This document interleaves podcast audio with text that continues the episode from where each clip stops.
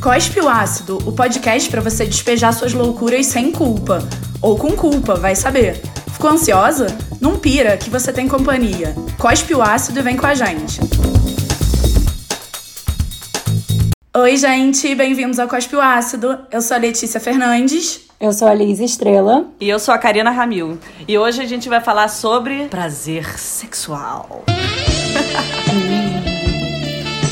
Então vamos nessa, né, gente? Prazer sexual, prazer feminino. Não dá pra falar sobre isso sem falar sobre orgasmo, essa força da natureza e ao mesmo tempo esse grande tabu. Eu não sei se vocês sabem, mas cinco mulheres juntas conseguem, enquanto estão tendo um orgasmo, produzir energia para acender uma lâmpada.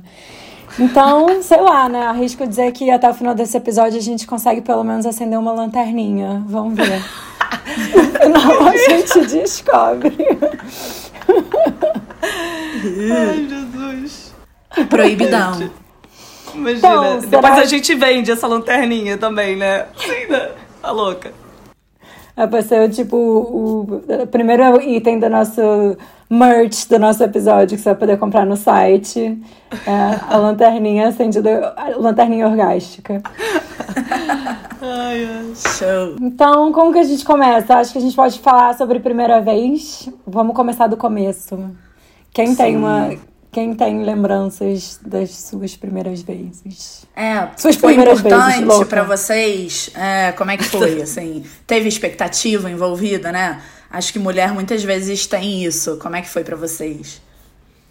Cara, eu assim. Eu acho difícil de lembrar, mas assim, eu acho que eu não tinha tanta expectativa, mas eu lembro que eu tinha muito medo da dor. Eu sou uma pessoa muito medrosa da dor. Muita dor do parto e muita medo da dor de romper esse ímen. Total. É, E na verdade eu não senti nenhuma dor, assim. Óbvio que não foi um sexo zero prazeroso, mas eu não senti nenhuma dor. Foi uma surpresa pra mim a minha primeira vez. E foi assim, foi super tranquila, na verdade, é uma boa lembrança que eu tenho. Foi com o irmão de uma amiga da escola. E eu não falei pra ele que era a minha primeira vez. E aí, hoje em dia, pensando em retrospecto, assim, obviamente ele se tocou que era a minha primeira vez, porque ele era muito mais velho do que eu. Eu achando que tava arrasando, mas eu tenho certeza, hoje em dia, pensando que ele, que ele sabia e ele foi um fofo, assim, ele foi zero romântico, a gente não era namorado Não, nem nada, mas Calma aí, você não sangrou? Tipo assim. não ele- sangrei. Não Eu sangrei. ia falar assim, ele ia perceber pela borra de sangue que ficou no não lençol. mas sangrei. Eu sempre e, achei tipo, isso meio mito, essa coisa, tipo, de um grande sangue, uma grande marca. Tipo, eu também não tive isso. Aquela coisa de mostrar o lençol na janela, né? Pra provar que a menina, que a mulher era pura. Mas foi tranquilo, eu não senti dor, ele botou uma musiquinha e ele, assim, hoje em dia, olhando de retrospecto, que ele claramente entendeu que era a minha primeira vez, ele foi super respeitoso, sabe? Foi devagar, foi tranquilo e, e foi isso. E aí foi toda a tranquilidade do mundo, e aí no dia seguinte me bateu um pânico, uma culpa, que a gente não usou camisinha. Aí eu liguei pra minha mãe e falei, mãe, pelo amor de Deus, perdi minha virgindade ontem, preciso tomar no dia seguinte. e aí toda a tranquilidade morreu no, no dia seguinte. Foi muito engraçado. Aí virou um pânico do- da gravidez da adolescência. É, total. Tchan, tchan. Outra sombra, né? Além da primeira vez. Sim, é, que inclusive existe até hoje, né? Tenho 32 anos com medo de engravidar na adolescência. Totalmente. Total. é. É isso, acho que a minha primeira vez também, pra mim, foi zero uma coisa importante, um passo, mas acho que é uma coisa da minha personalidade também. Eu nunca romantizei muito esses passos, ou, sabe, qualquer passo. Primeiro beijo, primeira transa, é, expectativas sobre o futuro, sabe, em relações. Eu nunca fui muito essa pessoa, assim. E também porque foi meio tarde, eu acho. Eu tava tipo, ah, foda-se, sabe? Essa coisa, tipo, ter que ser com um namorado ou ter que ser romântico. Eu nunca tive isso. E aí, a minha foi com um cara que eu não conhecia, tipo, eu conheci numa. Eu tava na guarda do Embaú, em Santa Catarina. A Carininha conhece bem. E, tipo, uma viagem de Réveillon, assim, e sei lá, tava com, a- com as minhas amigas numa. Não sei se era um forró, uma festinha, uma coisa assim. E aí fiquei com um menino e achei que era, sabe, me sentia segura pra ir adiante. E aí a gente tinha alugado uma casa, é, eu com essas amigas lá na guarda, e aí eu fui com esse cara lá pra, lá pra casa, enfim, tava meio bebinha, ele também. Eu e aí é, isso, é eu zero né? lembro... Pra dar uma desinibida, você não acha? É, exatamente. E eu zero lembro de sentir dor, eu tinha um medinho disso também. E eu tenho muito uhum. é, claro na minha cabeça a história de uma amiga nossa, que eu me lembro na escola, ela me contando quando ela perdeu a virgindade, ela falando, cara, é tipo, simplesmente parece que uma faca vai te cortando por dentro. é a pior sensação do mundo. E eu nunca esqueci, porque eu achei, caralho, uma faca, sabe? Fiquei, tipo, super viajando Meu sobre Deus. isso na época. E assim, isso foi. Eu tinha essa expectativa de que talvez fosse doer muito. Eu também não falei que era a minha primeira vez. Só que assim, eu tava super uh, solta, desinibida. A gente transou com camisinha. Eu sempre fui super psica, responsável. Mas eu zero senti dor. Tipo, eu não lembro. É isso, eu não sangrei, eu não tenho nenhuma lembrança de nada disso. É, e aí foi engraçado por isso. Tipo, tava só a gente na, nessa casa que a gente tinha alugado, as outras amigas ainda estavam lá na night ou pegando outras pessoas. E. Aí a gente tava lá, a gente começou a transar num lugar, aí foi pro quarto, ficou lá. E aí uma amiga começou a tentar abrir a porta no meio do, de um dos sexos que eu estava fazendo. E eu tentando ignorar, tipo assim, Shh, sabe, vai embora. Ela batendo na janela, sabe? Eu, tipo, cara, não entendeu que eu tô aqui, sabe? Ocupada. E ela ficou batendo e tal, meio equivocada. Talvez eu meio equivocada também. É. E aí, uma hora não deu, eu tive que abrir para ela, ela entrou e meio né, acabou assim no meio, a gente não tinha mais camisinha, a gente começou a andar pela guarda para procurar tentar comprar, e nisso a gente começou a se pegar em vários lugares, enfim. Foi meio isso, mas foi super divertido, eu adorei. Sabe, achei que foi ótimo, leve, divertido e não sei, achei que teve tudo a ver comigo, assim. Total, eu acho que tem tudo a ver com você também. E eu acho engraçado essa coisa, tipo, quando a gente começa a descobrir o prazer sexual, tipo, isso que você falou, eles transaram lá e depois vocês ficaram se pegando pela guarda. Tipo, é muito isso, né? Você fica meio se esfregando na pessoa, querendo se roçar, não sabe direito, você não quer perder aquele. É, né? aquele tesão do momento, é uma coisa tão engraçada. Mas você Total. sentiu prazer, Letícia? Porque eu pensando assim, olhando para trás da minha primeira vez, eu acho que eu não senti prazer nenhum. Assim, não doeu, mas assim, eu não consigo me lembrar eu tava sentindo um prazer mental, assim, de estar vivendo aquela experiência, de, sabe, meu Deus, eu tô perdendo a virgindade.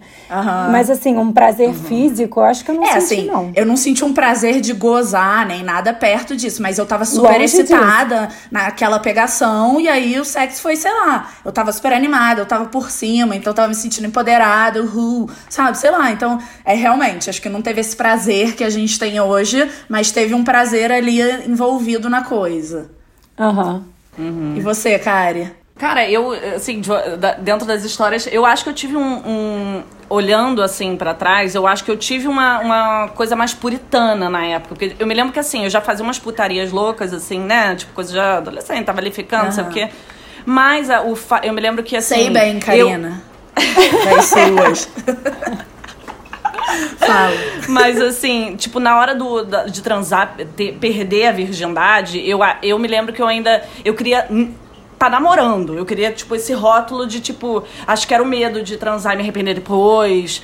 Ou o medo de, tipo, não era tanto, ah, lembrança da primeira vez, mas eu acho que era esse lugar meio que de ter culpa depois, ficar com medo disso depois, sabe?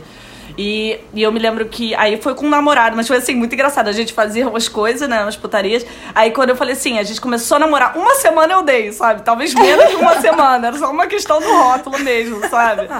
E eu me lembro que a primeira vez foi, tipo, muito. Tipo assim, tudo isso que vocês estão falando que é lenda foi a, a minha vivência. Tipo, doeu muito. Eu me lembro de olhar para ele e falar assim: só rompe esse ímen. Eu me lembro de falar.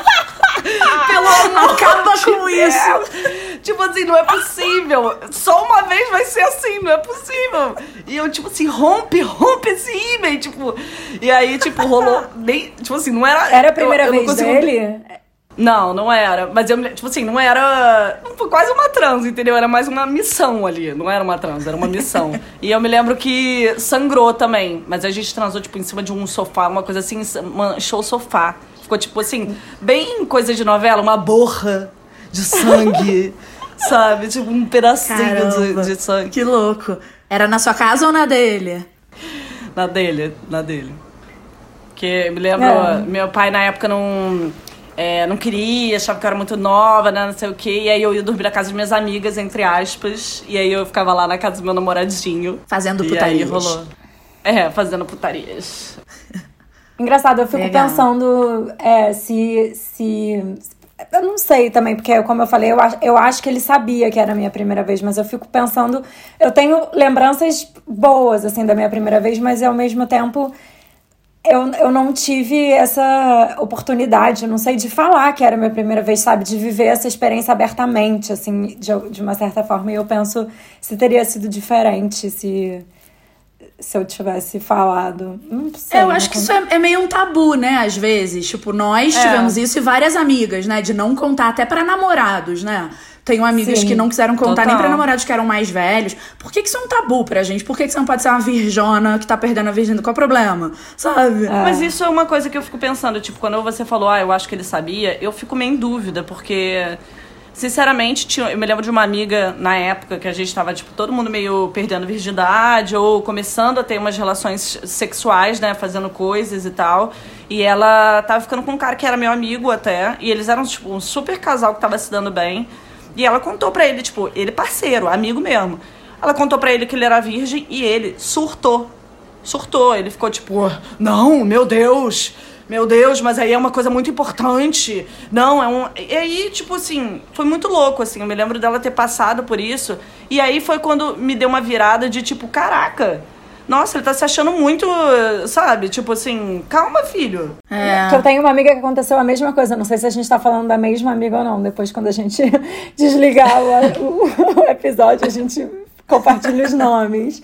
Mas aconteceu a mesma coisa, assim. Ela, enfim, tava super se pegando com o cara. Eles se pegavam é, frequentemente. E aí, ela, enfim, uma noite que ela achou, cara, vai ser hoje. Ela contou pra ele, ah, só pra você saber, eu sou virgem. E assim, o cara broxou, não quis bancar essa responsabilidade. Que eu não sei que responsabilidade é essa, é, que o cara achava que tinha. Gente.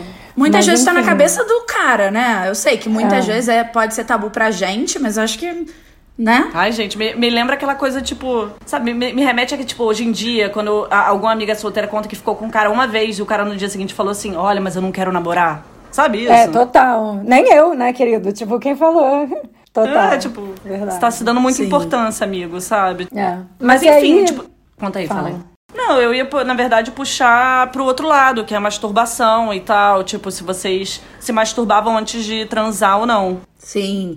É, eu acho que isso faz muita diferença. É, uhum. né, no, em como você encara também o sexo, pelo menos para mim.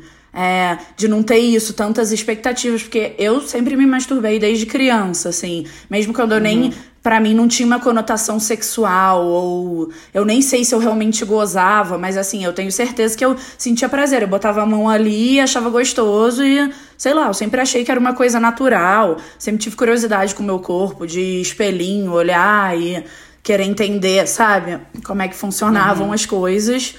E realmente, sim, eu lembro, sei lá, desde cinco anos, assim, desde que eu, minhas primeiras lembranças, eu acho, é, eu já tenho lembrança, sabe? Estar com a mão ali, meio me masturbando. Eu acho que posso até ter gozado, mas isso vai se uhum. transformando uhum. com o tempo, óbvio, a intensidade, conforme você vai entendendo mais o seu corpo.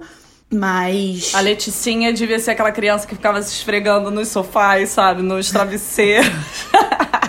Bem possível. Quando eu lembro era minha mãozinha, mas eu tenho uma lembrança, que eu não sei o quanto é real, mas eu acho que é, de meio fazer isso assim, não em qualquer lugar na rua, mas sei lá, tá no uhum. sofá, talvez com a minha família tá mexendo ali, porque de não saber que aquilo era uma coisa para você fazer, sabe? É, sozinha, Sim. ou nunca alguém me policiou, eu acho, sabe? Não que eu me lembre. Então era meio, uhum. sei lá, tô aqui me tocando e vendo qual é, sabe? Eu acho que com o tempo que você vai entendendo mas eu acho que, como eu sempre fui ligada no meu prazer, tipo, de desvendar o meu corpo, eu acho que só fazendo esse link, né? Eu acho que essa coisa de sexo, sei lá, foi mais natural, assim, não, não esperar nada disso, ou não, né, não botar no outro uhum. o lugar do meu prazer. Isso sempre esteve comigo, eu acho, sabe? O que nem é tão comum necessariamente na nossa geração, né? Essa coisa de se masturbar desde sempre, enfim, falem é. vocês. Eu me masturbava muito, eu me identifico muito com o que a Letícia tá falando. É, também desde sempre, assim, eu não consigo me lembrar, mas eu acho que muito pequena, assim, quando eu tinha uns 3, 5 anos, eu já ficava exatamente isso que você falou, Karina, ficava me esfregando no sofá. Uhum. Eu me lembro que eu ficava pulando na, no, no braço do sofá. E eu me lembro das pessoas comentando comigo, tipo, ah, a Alice tá brincando de cavalinho, porque eu estava cavalgando no sofá e as pessoas achando que eu tava brincando de cavalinho, na verdade eu tava me esfregando lá, porque tava maravilhoso aquilo que eu tava sentindo. E, e, eu acho, inclusive, que demorou pra minha família entender o que, que é que eu tava fazendo, sabe? E eu fazia isso em qualquer Lizinha lugar. Lizinha cowgirl, né? e eu fazia isso em qualquer lugar. E eu estudava numa escola que, é, que era católica. E eu fazia isso na sala de aula, eu ficava me esfregando na cadeira da, da escola, assim. e, e eu acho que começou a ficar uma situação estranha, assim. É, eu acho que a professora não sabia muito bem como lidar. E eu me lembro que eu fui chamada na direção da escola e eu me lembro da diretora da escola falando para mim que isso não podia acontecer, que era muito esquisito. Caramba. E e muito louco, assim, pensando agora, porque como era uma uhum. escola católica, eu acho que era um super tabu. Ninguém explicou para mim que, o que é que eu tava fazendo, sabe? A professora só falou assim, a diretora só falou: ah, você não pode fazer isso, porque imagina, tá todo mundo lá tentando prestar atenção na aula, tem uma pessoa ali, tipo, se mexendo, sabe? Fazendo uns movimentos esquisitos. E aí eu me senti super reprimida, mas eu entendi que eu não podia fazer. E aí eu acho que isso chegou até a minha mãe. E foi a minha mãe que veio conversar comigo e eu me lembro que é, eu já entendia que aquilo era um assunto meio é, delicado, porque eu me lembro que minha mãe queria conversar comigo sobre isso, mas e eu ficava meio com vergonha e eu fiquei meio tentando fugir dessa conversa. Mas uhum. ela falou: a gente tem que conversar sobre isso. Eu me lembro que ela me. É, ela me comprou uns brinquedos para me convencer. Ela falou: se tem, tinha alguma coisa que eu queria na época, e ela falou: se você topar conversar comigo, eu te dou esse brinquedo. E aí ela me deu, e aí eu fui obrigada a sentar e conversar. E aí que ela me explicou, sabe, que isso é uma coisa que tem a ver com a nossa vida sexual, que se você tá fazendo isso porque você sente prazer, gera essa reação no corpo, mas isso é uma coisa muito íntima que a gente não pode fazer em qualquer lugar, sabe? E isso eu devia ter assim uns seis, sete anos. E como é... é que você se sentiu, Liz, nessa conversa? Tipo, reprimido ou não? Você entendeu mais qual era, sei lá, que era para fazer tranquilo, mas num lugar mais íntimo? É, eu não me senti reprimida, mas eu me lembro que foi uma, uma, uma conversa que eu, que eu fiquei um pouco incomodada, assim. Não foi uma conversa super tranquila de ter. Eu fiquei um pouco envergonhada, sem entender muito bem por que, que eu tava envergonhada, sabe? Uhum. É, e eu me lembro que também que eu achava que eu era tipo um ET, assim, a única pessoa que fazia isso. E aí demorou muitos anos, até muitos anos depois, quando eu tinha uns 13, 14 anos, que eu conversei com algumas amigas sobre isso e falei, tipo, que eu me masturbava desde pequena. E aí as minhas amigas falavam, nossa, eu também, eu também. E aí é que eu fui entender que isso, na verdade, era uma coisa super normal, assim, e não. Sabe, não era tipo, meu Deus, uma depravada quando eu tinha seis anos nem nada assim. Deve ser difícil. Eu realmente fico pensando assim, quando a gente tiver filhos, se a gente tiver filhos e tal, como introduzir esse assunto para que a criança não se sinta reprimida e ao mesmo tempo tenha esse equilíbrio, né? Sim. Porque eu fico pensando assim, eu demorei muito tempo para me masturbar. É, foi só na minha vida adulta, assim, praticamente. Eu me lembro de momentos que eu me toquei, assim, mas eu sempre tinha uma sensação muito de como se eu estivesse me analisando biologicamente, entende? Tipo, eu enfiava o dedo em mim e ficava assim, nossa, que estranho isso daqui, isso aqui, e esse lugar, e bababá. Não, não indo pra um lugar de... de prazer, é isso, cara? Zero. Era uma coisa que eu não entendia. Eu me lembro que eh, já era um tabu, né, para as mulheres se masturbarem, né? Não se falava tanto sobre isso, e os meninos era punheta pra tudo quanto era lado. Sim. Então, esse lugar de não falar sobre a siririca, sobre a masturbação, eu também também ficava assim, ai, será que a gente tem tanto prazer assim, sabe? Porque eu não conseguia encontrar esse prazer pessoal. Como não se falava, não era uma coisa que eu tipo, buscava muito. Eu me lembro de, tipo, pegar o espelhinho, olhar pra minha xoxota, encarar, ver como era, bababá. Mas eu não me lembro, assim. Eu, eu, a única memória que eu tenho relativa a isso, a um prazer do desconhecido, né? Que é, eu me lembro de uma, uma vez que minha mãe colocou. A, eu tava, eu, sei lá, passei algum creme, alguma coisa assim que ela passou ginecológico, e ela colocou a mão na minha xoxota, tipo, fez uma conchinha. E aí eu, eu me lembro disso, porque eu olhei pra ela e falei: Ai, mãe, deixa a mão, mão aqui, tá tão quentinho. E a minha mãe hum. começou a rir. E eu me lembro disso porque eu não entendi porque que ela tava rindo. A minha mãe ficou meio rindo assim, de, provavelmente ela pensou, tipo, ah, minha filha tá tendo uma excitação em relação a isso, tá me pedindo pra deixar a mãozinha ali porque tá quente.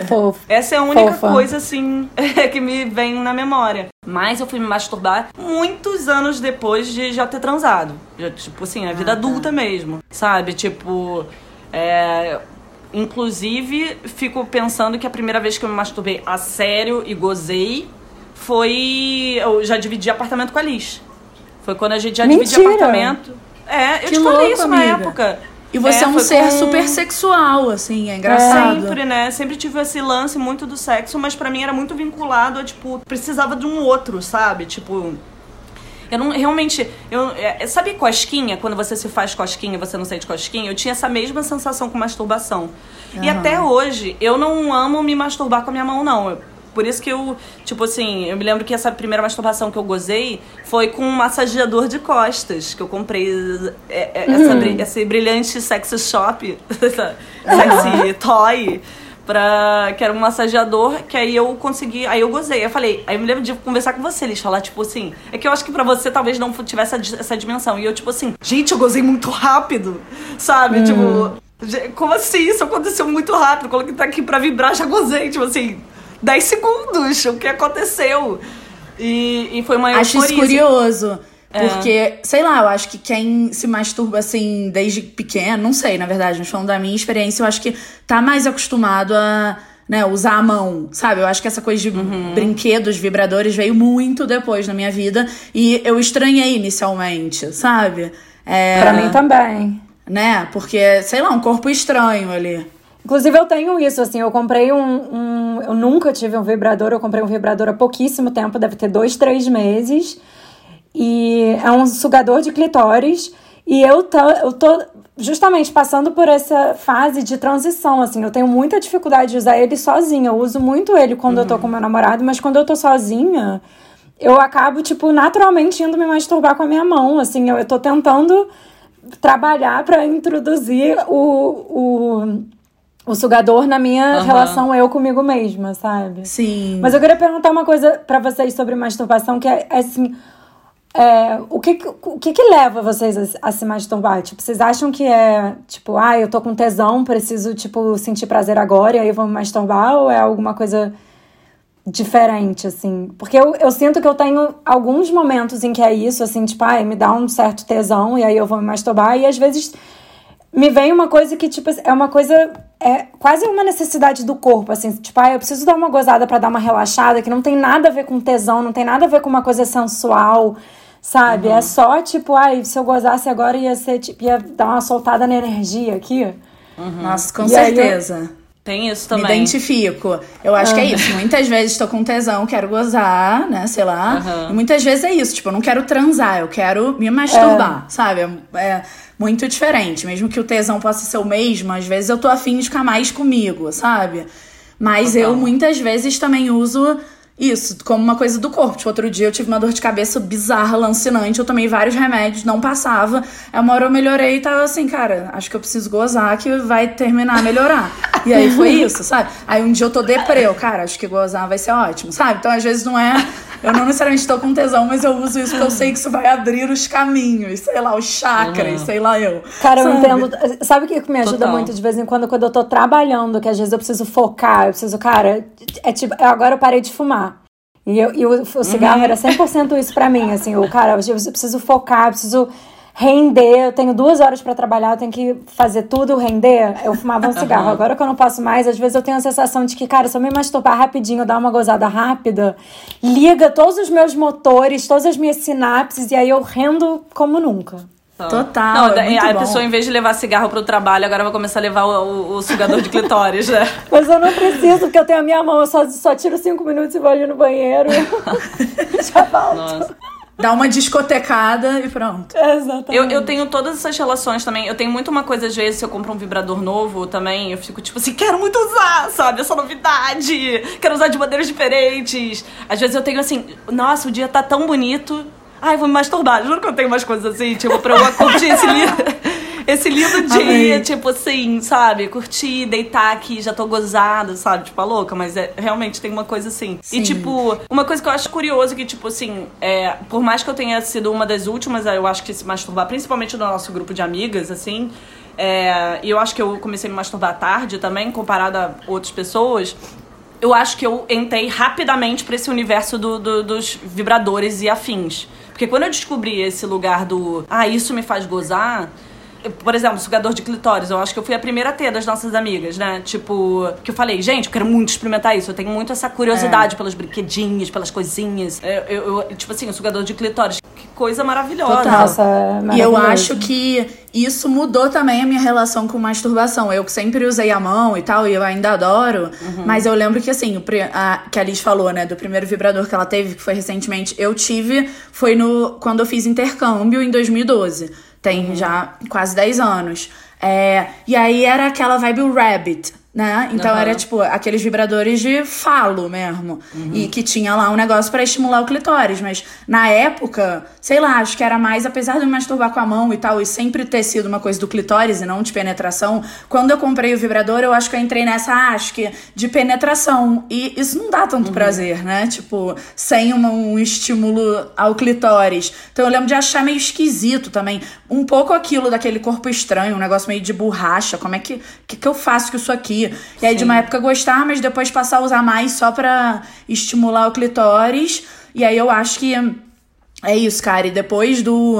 Eu acho que eu passei a gostar mais de brinquedinhos depois da. Do surgimento do sugador, Sim. né? Que você teve, aí, enfim, a gente conversou sobre isso, eu experimentei, eu achei maravilhoso, porque eu acho que, né, cada vez mais tem sex shops e pessoas falando de prazer da mulher e que tá muito mais ligado ao clitóris, com milhões de terminações nervosas e tal. E é uma coisa menos invasiva, que pra mim faz mais sentido, eu gosto mais, sabe? Então, eu acho que depois disso, que é um negócio que estimula o clitóris e não um negócio, que, uma trolha que você enfia em você, Aham. eu achei que isso fazia mais sentido, brinquedinhos. E realmente você goza muito rápido. Então, eu hoje em dia me sinto, tipo, sinto que eu gosto muito de brinquedinhos, principalmente esses que você, né, que não são uma, um peru, sim um sugador ou um bullet, né? Um negócio que estimule o clitóris. Aí eu comecei a achar muito maneiro usar isso também no sexo, mas eu gosto muito mais de usar sozinha. É, eu sempre fiquei muito curiosa, assim, é, do, do Rabbit, Rabbit, sei lá, o que que. hum, Eu achava muito estranho o fato dele ter, tipo, mil bolinhas, mil movimentos. Eu ficava assim, cara. É, como usar esse treco, sabe? Tipo, não era só um falo, assim, era um falo ainda louco, um falo cheio de treco, sabe? Tipo, de bolinhas que passavam por meio, pelo meio. Eu ficava muito assim, será que essa pessoa, essa coisa foi realmente desenhada para uma mulher ou por uma mulher, sabe? É. Eu ficava muito nessa dúvida, tipo. Total. É, até porque essa coisa de vibrar, eu inicialmente não entendia. Na coisa do de ser um peru vibrante, isso pra mim não me dá prazer. A vibração que me dá prazer é no clitóris e não lá dentro, sabe? Então, eu também não entendia muito essa lógica. Eu até preferia, eu experimentava, mas com pouca vibração. Eu não gostava da parte da vibração, né? E, e principalmente esses, né, ergonômicos que faziam mil, sei lá, caminhos loucos, realmente. Não parece, hoje pensando, né? Acho que não parece ser algo muito feito para o prazer feminino. É, eu me identifico muito com isso também. Pra mim, eu tenho muita dificuldade, na verdade, de gozar é, com. De, de gozar com o clitóris quando eu tô transando. Eu gozo, quando eu tô transando, eu gozo com penetração. Então, Também. é, os. É, pra mim tem muito essa Curioso diferença. Pra mim tem muito essa divisão, assim, é quase como se quando é eu comigo mesma, é- aí os meus gozos são de clitóris. E quando é sexo, é de, de penetração, sabe? São quase du- duas, duas categorias diferentes, assim, de prazer que eu sinto. É muito. te- Inclusive, eu acho. me- é, me é, é por isso que eu tô. Que eu cur... Por isso que eu curti tanto o sugador, porque o sugador foi uma coisa que me ajudou Uhum. a trazer o prazer clitoriano enquanto eu tô transando. Porque eu uso o sugador muito com meu namorado e, Uhum. e me ajudou a ter esse prazer clitoriano no sexo com outra pessoa. É, acaba potencializando, né? Porque você goza com a penetração e ainda tem a coisa do clitóris, então, tipo assim, um boom de orgasmo realmente muito louco. Total. E tem outras coisas além de, de, de brinquedo que vocês gostam? Tipo, fetiches, coisas, fantasias, desejos? Eu já tive muitos fetiches, assim. é, Ainda tenho alguns, mas é, são. Te- É, é, uma, é uma pequena questão pra mim, assim, porque são é, alguns fetiches que eu acho que eles vão de algum lugar, em algum lugar de encontro com o meu empoderamento feminino, assim, o, o meu. a minha primavera feminista, sabe? De. é, e eu não sei, eu, eu fico pensando. Eu, eu não sei. Eu fico pensando que eu, eu tive uma fase que eu curti alguns fetiches, de alguma coisa de ser meio submissa e de curtir uma vibe meio BDSM e tal. É, E hoje em dia eu não, eu não curto mais tanto essas coisas e eu fico pensando muito o que, que foi que aconteceu, sabe? Se foi um momento da minha vida, porque isso foi, foi realmente um momento da minha vida. Eu nunca soube que eu curtia essas coisas e, e eu, eu, eu ficava com um cara, a gente transava muito juntos e, e a gente foi meio descobrindo isso juntos, que a gente curtia isso. Então foi uma aventura muito de nós dois e a gente se divertiu muito descobrindo esse universo. É... E aí, hoje em dia, eu já não curto mais tanto, assim. Eu fico pensando que eu não sinto a menor falta de fazer essas coisas com meu namorado. Pelo contrário, eu não sinto vontade de fazer essas coisas com meu namorado. Então, eu não sei se era uma coisa que eu curti na época porque eu tava descobrindo se o que eu curti era mais que eu tava vivendo, sabe, um, uma vida sexual meio aventureira na época, ou se eu curtia aquelas coisas mesmo, ou se hoje em dia. É, como eu falei, eu vi, isso ia meio de encontro com como eu me entendia como feminista, e hoje em dia eu entendi que eu prefiro, eu não, não curto essas coisas porque eu não gosto de ser submissa, porque né, eu sou uma mulher empoderada, etc e tal. Não sei, mas assim, eu tive fetiche, fetiches que hoje em dia eu não tenho mais. Mas você acha que é... o tesão é tão lógico assim? Porque me parece que, tipo. Eu fico pensando nisso, tipo, se você tem o desejo, tipo, no, no, sexo, assim, de ser submissa, isso não dita quem você é na vida, sabe? Eu não sei, eu realmente fico me questionando isso. O sexo é uma não, coisa com certeza. tão mais aberta. Eu acho que assim. sexo é outra coisa. É, meio que vale é. tudo que os dois quiserem, sabe? É, eu acho também. Eu falava bastante sobre isso na terapia e a minha, e a minha terapeuta me ajudava a pensar isso, assim, que é, eu gosto de ser submissa e por acaso eu sou uma heterossexual, então eu sou submissa a um, a um homem que eu tô transando. Mas se eu estivesse transando com uma mulher, eu seria submissa a uma mulher. Uhum, então sim. não tem nada a ver com né, machista e tal. Sim. Mas enfim. É, a minha é, dúvida, foi... Liz, é tipo, se você explorava esse universo mais por uma pressão de, do parceiro que você transava na época, ou não, se essa curiosidade era genuinamente sua. Se isso não, foi construído junto pelo jeito que você tá falando. Porque eu acho que isso que seria mais a questão, tipo, por que será que eu gostava disso e agora não gosto? Só se isso fosse mais um desejo de outro do que seu, sabe? Na minha cabeça, te ouvindo, eu acho que esse seria o único ponto que talvez poderia ser, tipo, será que eu gosto disso mesmo? Mas se não, eu acho que era uma aventura. Você livre no sexo, experimentando coisas que você achou interessantes interessantes. É, não, eu acho que foi uma coisa genuinamente nossa, assim. Eu, eu, eu, lembro da gente descobrindo muito aos pouquinhos, assim, sabe? De tipo, ai, nossa, assisti esse filme e acontece isso, achei legal, ia ser maneiro uhum. se a gente experimentasse, que tal? Aí a gente, tipo, foi experimentando, fazendo coisas e a gente foi curtindo juntos. Uhum. Nenhum dos dois nunca tinha feito e super adorei. E eu, e eu meio que entendi, assim, nossa, tipo, eu tô descobrindo que eu gosto dessas coisas, que, né, eu sou esse tipo de pessoa que gosta, de, que sente prazer com esse tipo de coisa. E hoje em dia, isso, sei lá, eu até já tentei fazer um pouco isso com meu namorado e isso não me deu o menor prazer. E, e, e sei lá, ele não sente prazer nessas coisas também. Então, também penso se, sabe, ah, eu não é. sinto prazer porque ele não sente, não sei, é difícil, Sim. assim, é uma coisa, não é preto no branco, não é uma coisa muito clara, assim. Uhum. Mas acho que é... faz sentido também, né? Se o seu namorado não curte isso, acaba, eu acho, ficando menos interessante para você, né? É, sim. Mas, sei lá, também.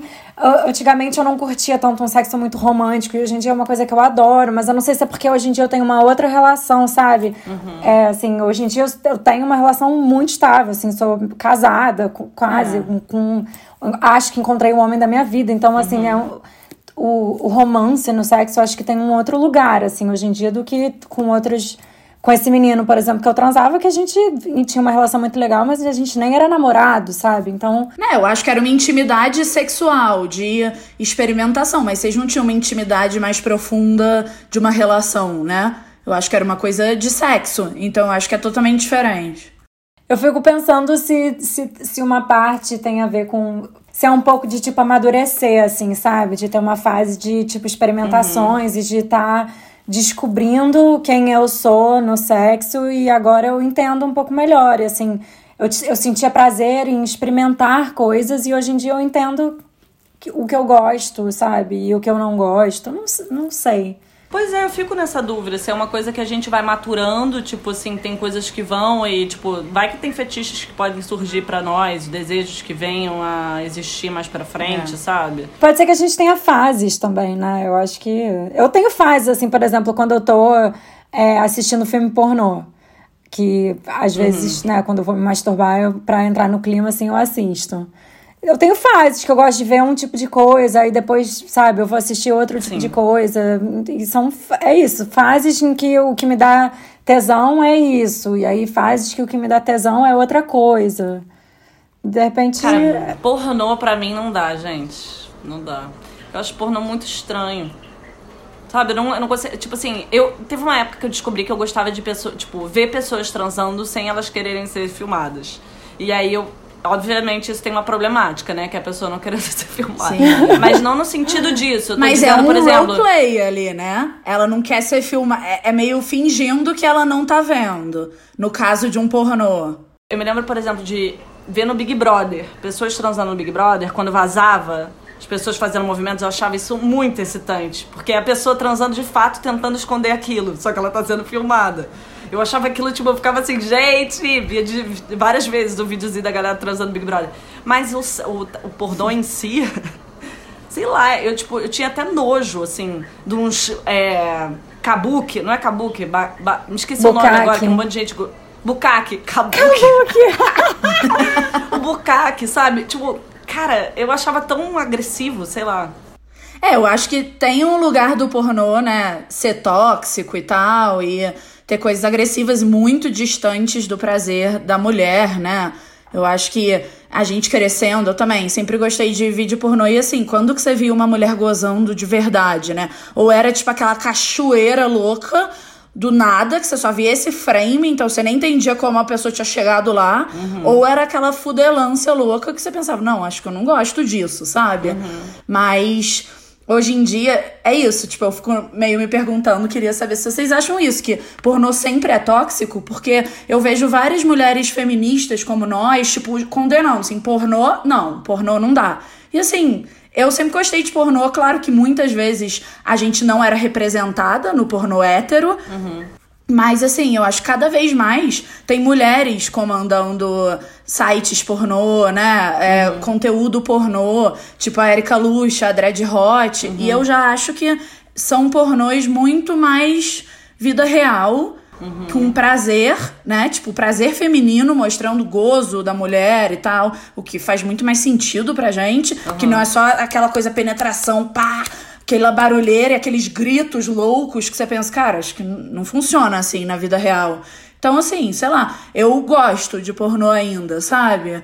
Queria saber o que vocês acham nesse lugar. Tipo, é tóxico e ponto? Tipo, como é que é? Pode existir um pornô mais respeitoso, que mais represente a gente? Porque eu acho que sim. Eu acho que sim também. Eu acho que, assim, realmente a indústria pornô é muito tóxica porque tem muito essa coisa da objetificação da mulher e tem é, várias outras questões, tem, tem toda a, a parte que é tóxica por trás, né? De como a indústria é, subpaga, eu não esqueci a palavra, mas assim, não paga de maneira justa a, as pessoas Sim. que estão em cena e tem muita, muita prática, assim, tem de.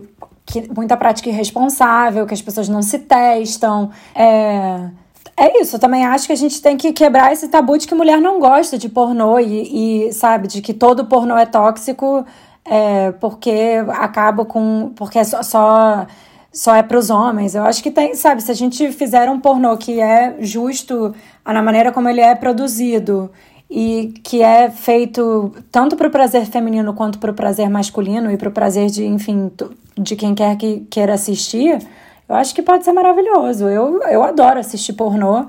E eu me identifico um pouco com a Karina, assim. É, eu acho que tem um tipo de pornô que eu não gosto, que é, que é. Eu tenho uma certa dificuldade de comprar a realidade. Eu gosto de pornô que eu, que eu consigo entrar nesse mundo da fantasia de que aquilo ali é realmente pessoas da vida real fazendo sexo, assim. Então, tipo, tem essa é. categoria é. que é tipo amador, que é. Que é, é, eu sempre gostei que é também. é pornô profissional, mas que é com uma estética amadora, né? Que assim, é uma coisa menos plástica. A, a, parece que a fotografia. Tem que procurar isso daí pra ver. Parece que a fotografia é pior e a câmera, tipo, mexe mais é. e é meio grainy, assim. E, e eu super curto, assim. É, e também, como é. muitas outras mulheres, né, tenho.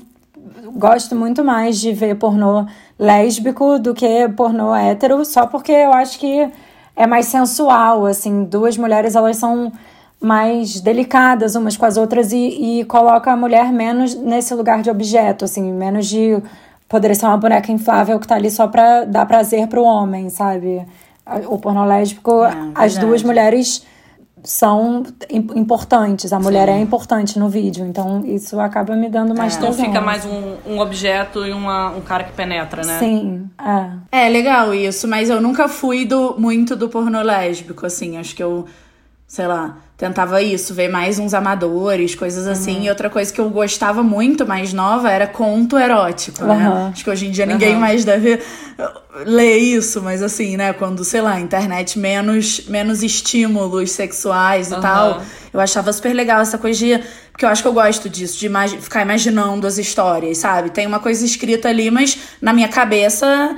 Fértil pode ser, sabe? Posso ser eu com alguém que eu tô Total. fantasiando, Aham. pode ser, sei lá, tipo, eu sempre achei super excitante. Depois, mais velha, eu nunca mais li um conto, assim. Eu não sei se hoje em dia é legal, mas acho que eu poderia gostar. Eu gostava de deixar a minha imaginação fluir, sabe? Aham. Nesse lugar. Eu acho as coisas eróticas mais interessantes no geral do que as coisas pornôs, sabe? Tipo, me, É. fico pensando nisso, esses contos ou vídeos que eram mais, é, tipo, eróticos, que não eram tanto do pornô. Eu acho que essa questão que você levantou, Lê, que eu fiquei pensando aqui do, da, do, da, do tóxico, né? Desse universo. Aham. Além de tudo isso que vocês falaram, assim, eu acho que é óbvio, assim, prazer, sexo, eu acho que não tem muito limite, assim, a não ser quando você fere alguém, né? Ou a pessoa Sim. não tá sendo consentida, ou pedofilia, ou zoofilia, qualquer coisa, se a pessoa não puder. Mas assim, dentro do universo, duas pessoas topando, eu acho que tudo é permitido. Então, se a pessoa quer ver pornô, porra, tem que se construir um pornô que as pessoas sejam bem tratadas. Mas uma coisa que me incomoda também no pornô, não só a indústria dessa, dessa questão que a gente acha que ainda vai melhorar muito e tal, é porque como eu não consumo tanto, eu tô amando até a- a aprender que tem um que é chamado amador. Eu não conhecia, porque eu zero consumo. Melhor categoria. Não, é, vou, vou catar já. E aí fiquei pensando, tipo, tem uma coisa que me incomodava muito que era a estética. Tipo, xoxotas depiladas, xoxota, é, caras é, de tal jeito, mulheres de tal jeito, silicones. Todas magras, X. padrão. Exato, sabe? A maneira Sim. como a pessoa toda depilada, não tem um pelo naquela. Aquela, cabelos longos, sabe? Tipo, tinha um perfil e a mulher goza de tal maneira. Tem que gozar falando. Não tem uma mulher que goza hum, normalzinho ou que não emite um. É sempre uma coisa. Ah, ah, um, um, Não, e tem um show. Então, roteirinho, também- né? Aquele roteirinho de tipo, ah, Pois se dá uns é. beijinhos, aí tem o sexo oral de um, aí tem o sexo oral de outro, aí vai pra penetração, gozou, acabou o vídeo. É. E tipo assim, isso eu acho que quando eu era adolescente, por exemplo, e eu me lembro quando eu vi com meu primeiro namorado é, algumas coisas de pornô, eu me lembro de olhar e me sentir tão aquém daquela persona feminina que tava sendo mostrada ali, tipo, eu não. Primeiro que eu não gozava com tanta facilidade. E, tipo, até hoje, tem muitas vezes que eu não gozo. Tipo assim, isso ainda acontece, mas naquela época, obviamente, era muito diferente. Hoje em dia é uma coisa ciente, tipo, ah, tudo bem, não vou gozar, blá blá blá. Mas quando eu era criança. Quando eu era criança, coitada. Não criança, gente, pelo amor de Deus, não é criança, não, é adolescente. adolescente. adolescente, tipo, eu me lembro de olhar e pensar, cara, a minha performance se- sexual é muito distinta dessa, sabe? É muito, tá muito distante também, sabe? E eu ficava, sei lá, isso foi uma coisa que eu acho que foi me distanciando do pornô. Vocês não sentem essa, esse lugar do. da performance mesmo, do, do, do, do pornô, sabe? É, total. Outra coisa que me incomodava era, tipo, lingeries sensacionais, né? Toda uma performance do sexo. Eu pensava, não, cara, sexo real é. Tô aqui de roupa, eu vou tirar. Um dia você não vai tirar parte de cima, sendo que, sei lá, tipo, deu um tesão, você vai transar aqui do jeito que você quiser, sabe? Aham. Tipo, mais real e não é, essa fantasia, essa estética toda. E eu acho que, por exemplo, o amador é muito mais isso. Às vezes as pessoas estão de roupa ou estão. É, é um sexo mais real mesmo. Não só estética, como é mais real, é mais vida real. E eu acho que isso representa muito mais. Mas eu acho, cara, que eu nunca fui muito do pornô com outra pessoa. Eu acho que eu sempre gostei de assistir pra me masturbar. Então, também eu não muito ligava a essa coisa de uma performance sexual. Eu acho que eu via ali, eu gostava de ouvir uns, né, barulhinhos de excitação, quando de vídeos mais reais, porque aquela gritaria louca, eu nunca me identifiquei, sabe? Eu nunca fui essa pessoa e eu, sei lá, aquilo até me distrai, sabe? Então, procurando vídeos mais amadores e sozinha. Eu acho que com o outro, eu não sei. Eu, eu nunca fiz, inclusive. Eu já tentei assistir pornô com, com outras pessoas, inclusive com meu namorado, e assim, é, não me. Não me deu tesão nenhum. A gente, no fim das contas, quando a gente reparou, a gente estava os dois sentados, como se a gente estivesse vendo um filme, analisando, assim, cada, cada te parte técnica do vídeo, sabe? Foi uma coisa totalmente fria, assim, não, foi, não me deu tesão nenhum. Mas eu entendo isso que você está falando. Eu acho que essa é uma parte da crítica que as pessoas falam do pornô ser tóxico, porque eu acho, assim como várias outras coisas, eu acho que cria. É, um, perpetua né, muitos comportamentos e muitas expectativas muito irreais que a gente tem, que a gente é ensinado do sexo, de como que o homem tem que se comportar no sexo, como a mulher tem que se comportar, como é, o prazer do é. homem é mais importante do que a mulher, como uhum. é, você tem que gozar gemendo de uma maneira muito sexy, muito sexy, e não que o gozo é tipo um, um, um como é que chama isso? Uma resposta involuntária do corpo quando você está sentindo prazer. Eu acho que o pornô perpetua muito dessas coisas que são muito tóxicas pra gente, que a gente demorou muito tempo pra, pra quebrar, assim, pra entender e pra quebrar, é. e ainda tá quebrando.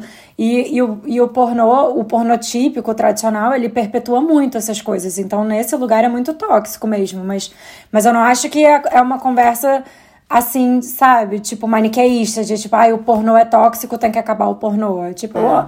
eu amo pornô, mas a gente tem que ter um pornô saudável, uhum. um pornô que. É isso. Total. Porque eu acho que perpetuou principalmente na atitude dos homens, já de ser isso, ah, vou meter aqui loucamente, uhum. de você esquecer que você não tá com uma boneca inflável. Exatamente. Você tem um ser humano ali, uma de... mulher que tem prazer de diversas formas diferentes. E não é enfiar lá e pronto, gozei. Tipo, era muito, né? O pornô tradicional uhum. é muito mais focado no prazer do homem.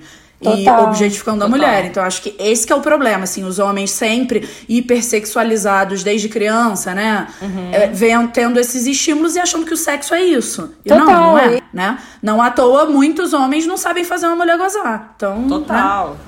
Inclusive esse roteirinho de o que, que é que é o sexo, o que, que é que você tem que fazer, sabe? Você tem que pagar boquete pro cara e o cara tem que pagar boquete pra você, e aí depois tem a penetração e depois tem o sexo anal e acabou. E não explora outras zonas do corpo, não explora outras maneiras, sabe? Tem tantas maneiras de você se interagir sexualmente com outra pessoa que não tem nada a ver com penetração, que não tem nada a ver com as zonas genitais, e a gente não vê isso no pornô e a gente não aprende a explorar uhum, é. sexualmente, né? O, se explorar sexualmente e explorar, se explorar com o outro sexualmente. E eu acho que isso vem muito do pornô. A gente aprende muito, né, involuntariamente vendo pornô. O que, que é sexo? Como que a gente deve sentir prazer no sexo? Agora Tipo, se, é. o, se o fetiche do sexo anal, que acontece tanto quando a gente é adolescente, tipo, acontece a vida toda, mas tem uma coisa muito grande do cu, né, das mulheres, assim, que os homens héteros sempre estão tentando comer os cus das mulheres, né, tipo, é uma coisa impressionante.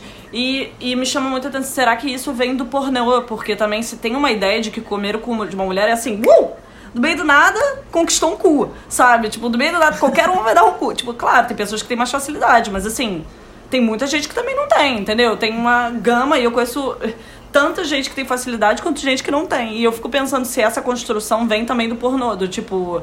Porque no pornô o sexo parece mais fácil de ser realizado e aí, tipo, você tem uma expectativa de que sua parceira vai ter esse desempenho com tanta facilidade quanto você teve no, criou no seu imaginário, sabe? Tipo. Total. E isso com várias outras coisas, tipo apagar a boquete e ficar enfiando o pau do cara até engasgar, sabe? Ficar encostando uhum. na, nas costas da sua garganta. E, tipo, se você não bota o pau inteiro, você não tá pagando um boquete bom. Tem todas essas performances que, que a gente se, é. se cobra, porque vem desse, desse imaginário criado através do pornô. Total. Não, e sabe o que eu pensei e... agora, gente? Porque você falou essa coisa do boquete. É curioso, porque eu já vi muita aula de boquete. Ah, aprenda a chupar não sei o que o cara, aprenda não sei o que. Você vê umas aulas assim. Nunca vi para chupar uma mulher. E aposto Sim. que se tivesse para chupar uma mulher, seriam mulheres naquela aula. Não seriam homens, Sim. porque o homem hétero nunca vai procurar isso. É, é irritante isso, cara. Não à toa, muito poucas mulheres gozam também com, né, sexo oral de homem. Sim. Sabe? Que é isso, os caras não. Você tem que querer fazer explorar, entender o que, que a sua parceira quer, É, né? Tipo, total. é isso. Se não ficar só tão fixado no, no seu pau, sabe? E olhar pro lado. Eu Total. acho que, né? Realmente. Mas, gente, é... sobre sexo em si, assim, que isso já me lembrou pra engatar nisso. É... Eu acho que a nossa geração e nós temos isso, né? Um padrão muito heteronormativo do prazer. Acho que muitas de nós, né? Isso já é muito careta, mas nunca exploraram prazer com mulheres ou Sim. e aí eu queria saber, tipo, se vocês já se sentiram atraídas por alguma mulher, não, não necessariamente num nível profundo, mas uma atração mesmo, né, de carne, sexual. E se vocês acham que vocês se podam nesse lugar por a gente ter crescido num universo muito heteronormativo, né? A nossa geração e a nossa galera, eu acho, sempre foi assim, né? E eu fico me perguntando se eu sempre me considerei uma mulher hétero, mas se eu não teria, eu sou uma pessoa curiosa, então se eu não, se eu tivesse crescido talvez num, em grupos, né, em lugares mais abertos, mais ah, você pode ser tudo, fluido e tá tudo bem, tudo. Se eu não teria talvez me aventurado mais nesse lugar de experiências com mulheres, sabe? Eu nunca me interessei mesmo, tipo, por alguma mulher, mas sabe, nesse lugar do sexo mesmo. É, eu me acho super heteronormativa, tipo, é, olhando a minha trajetória, mas assim, já me interessei por mulheres, é, não a ponto de de fato me relacionar com elas, é, nem sequer trocar beijo, sim, sinceramente.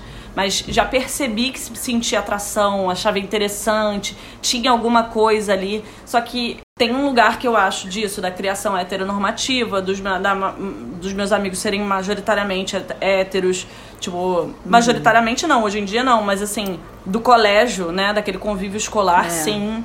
E, tipo, por mais que eu seja do meio das artes, né, que tem uma, uma abertura maior, eu me lembro que na época da adolescência se tinha uma coisa muito de tipo, é, se você é gay, você é gay.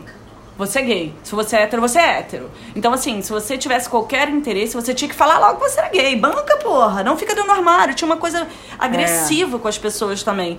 Então, eu acho que isso também me inibia naquela época de, tipo, experimentar e bababá. Tipo, beijei amigas na- durante a vida, mas nunca amigas mesmo, pelo fato de beijar mulher de uma maneira bem heteronormativa. Tipo, Sim. mas as mulheres que me interessaram, é, as que fizeram movimentos pra ficar comigo, de fato, é, na hora que elas se interessaram e fizeram movimento, foi um momento que eu pensei, ai, mas eu não, eu não curto mulher, sabe? Me deu uma coisa. E eu fico pensando se isso só vem esse questionamento porque eu tive uma, uma criação heteronormativa e se talvez fosse um cara tentando, talvez eu pagasse pra ver se ia ser legal ou não. É. Então, por que é, é, eu me questiono muito isso, sabe? Da, onde foi se construindo esse imaginário de- desse lugar que, tipo, da não permissão? Porque, assim, É, você dava todas as chances do mundo, né, pra homens, enquanto mulher tudo era uma questão. Tinha nem beijado, já é, tava pensando em essa outras coisas. ansiedade, né, desse pensamento. Mas, sei lá, eu acho. Agora eu tô casada, né? Mas, assim. Nunca se sabe, já falei muito pro Alexandre, tipo, tenho vontade de experimentar algum dia, quero ver qual é, vamos aí viver essas experiências, sabe? Tipo, tudo seu tempo também, não vai ser na pandemia que a gente vai experimentar essas Total. coisas. Mas. É. Mas eu entendo, eu também tenho vontade de experimentar. E eu, é, uma vez eu me senti atraída por. Já também beijei, assim, carnaval e tal. Mas nunca, tipo, uma mulher chegou em mim. Mas teve uma vez, já com. já namorando, que uma mulher me interessou, tipo assim, isso, um- uma atração sexual, assim, mas era. Eu também não sei se é eu me permiti mais isso porque eu tava num lugar, tipo, ah, com meu namorado, e a gente já falou disso, de, né, experimentar homenagem, coisas assim, que a gente tem interesse. E aí que eu meio. Talvez eu tenha olhado pra ela nesse lugar, sabe? Tipo, de, de experimentar com o meu parceiro. Fico na dúvida se eu tiver. Se eu teria sentido essa atração por uma mulher se eu tivesse solteira.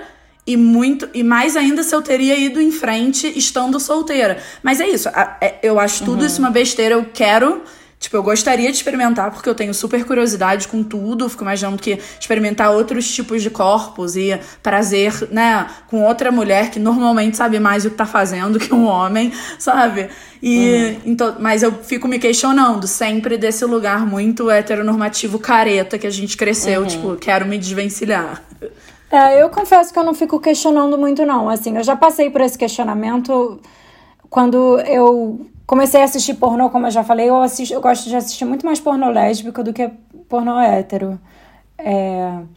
E, e, isso me passou pela cabeça, assim, na época, de, nossa, por que que eu sinto, sabe, se eu, será que eu, por que que eu sou hétero, sendo que eu, e o que me dá prazer de assistir é o pornô lésbico? Será que eu, eu tô, não tô me permitindo, sabe, por causa dessa, enfim, vocês já falaram dessa criação heteronormativa que a gente teve e tal, será que eu tô, não tô me permitindo abrir essa porta e, e ver que tem todo esse universo que, que eu posso talvez explorar e eu não estou explorando. E eu, eu, eu acho que não, assim, eu nunca senti prazer por mulher, eu, mas, mas enfim, também nunca nenhuma mulher chegou em mim e tal, mas eu nunca senti prazer por, nunca senti atração por mulher. E a, a minha conclusão foi que, é isso que eu falei, assim, eu acho que eu sinto o prazer de assistir o pornô hétero muito mais porque é, quando eu assisto pornô eu gosto de fantasiar o que eu tô assistindo.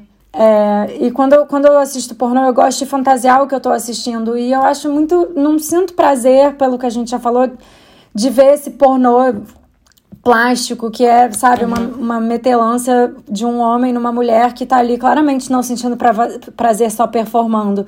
E eu acho que o pornô lésbico é muito mais atentado, atencioso ao prazer da mulher. É muito mais. É, eu me identifico.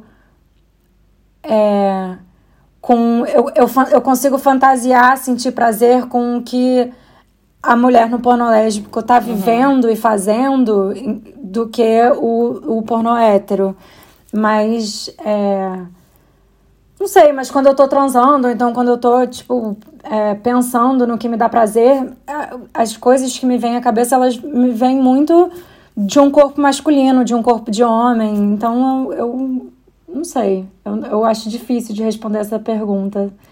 Mas eu, uhum. eu, eu, acho que eu sou hétero, bem hétero, mas. É, sem, sem deixar de lembrar que eu tô respondendo essa pergunta porque eu tive uma experiência muito heteronormativa, assim. Uhum. É, eu acho que a gente ainda vai descobrir. Eu queria só.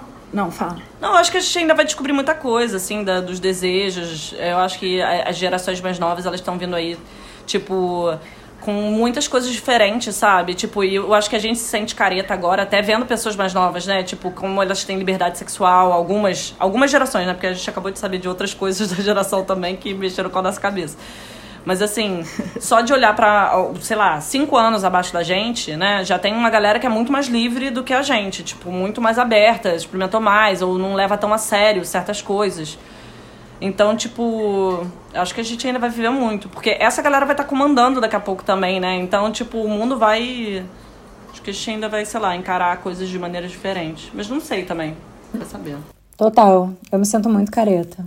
É, então, eu me sinto muito careta também. É. E eu acho que é isso, eu não gosto disso, sabe? Tipo, eu me sinto muito mais livre do que eu me expressei sexualmente ao longo da vida, eu acho. Muito nessa coisa heteronormativa e tal. Só esse exemplo que vocês já sabem, mas é, que foi isso, né? Um exemplo da minha caretice. que é que uma vez eu fiquei com um cara e tava ótimo e tal, num bar, assim, aí era perto da casa dele, estava meio na porta do prédio, assim, e aí ele, ele me falou que vivia um relacionamento poliamoroso e tal, e eu já achei, tipo, diferente, mas assim, né, porque sei que tem muita gente da nossa geração que falaria, ah, não, Sim. sabe? Eu achei interessante. E ele falou que tinha uma namorada e que tinha vários relacionamentos e tal. Tipo, ele abriu o jogo assim para ver o que, que eu achava. E eu meio que falei que achava de boa e tal. Realmente achei. Mas aí a gente tava lá na porta do prédio dele, né, se pegando e tal. E aí ele perguntou se eu queria subir. Eu super queria. Mas aí ele falou, cara, mas acho que a minha namorada vai estar tá aí, acho que ela tá com outro cara, não sei o que, que você acha. Uhum. E aí foram as minhas travas estruturais, sabe? Que eu pensei, tipo, cara, queria querer, mas eu fiquei meio, caralho, será que vai acontecer o quê? Isso vai virar uma suruba ou vai ser cada um vai estar tá num canto? Eu acho que eu fiquei insegura uhum. com isso, sabe? Eu, eu lembro de falar para ele algo do tipo, tipo, eu queria querer. Uhum. Mas acho que eu ainda não tô lá, sabe? Uhum. Eu lembro de sair meio, porra, que merda. Me sentindo meio derrotada, assim, porque eu queria experimentar algo assim, mas eu sentia que ali também eu também não ia passar por cima do que eu tava sentindo só para viver algo. Poderia ser horrível, traumático, enfim, sei lá, uhum. sabe? Mas eu meio lamento um pouco, porque eu achei tão legal meio que essa vivência que eu gostaria de ter ido em frente ou pagado para ver o que, que ia rolar, sabe? Mas enfim, caretinha. Mas você, você acha que hoje em dia você faria diferente? Eu gosto de pensar que sim. Que eu sou mais, cada vez mais livre, mais desconstruída.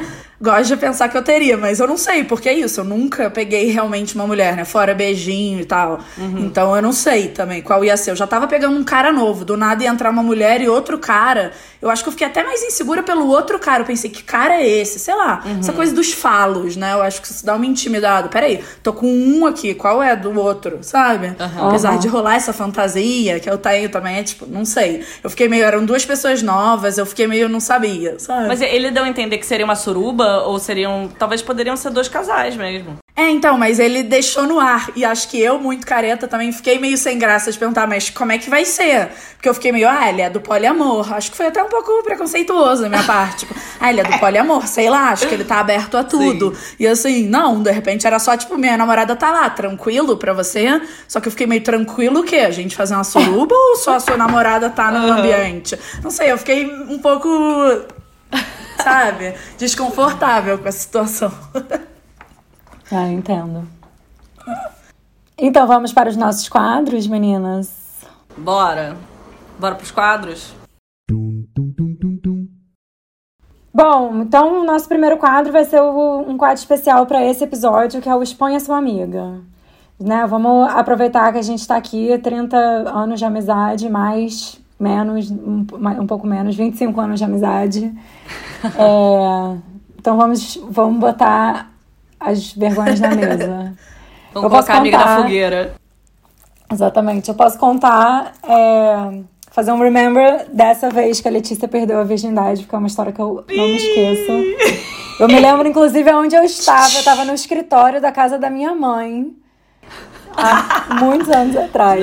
assim, é tão marcante para mim que eu consigo me lembrar assim, tava, era entardecer 5 da tarde. Que Lá vem. Eu me lembro, Letícia, como contou, foi pra Guarda do Embaú. Eu fiquei no Rio de Janeiro, era férias. E ela perdeu a virgindade me ligou para me contar que perdeu a virgindade. Aí me ligou, falamos no telefone, fiquei super feliz, fiquei, uh, Lê, não acredito, legal, quem é o cara, não sei o que e tal contamos a história, não sei o que, desligou, foi lá curtir a vida. Dá duas horas, me liga a Letícia de novo e fala, cara, transei com outro cara. Eu, o quê? Como assim? Você acabou de perder a virgindade duas horas depois já transou com outro cara? Que cara é esse? Não, porque é um cara que eu encontrei no meio da rua, não sei o que e tal.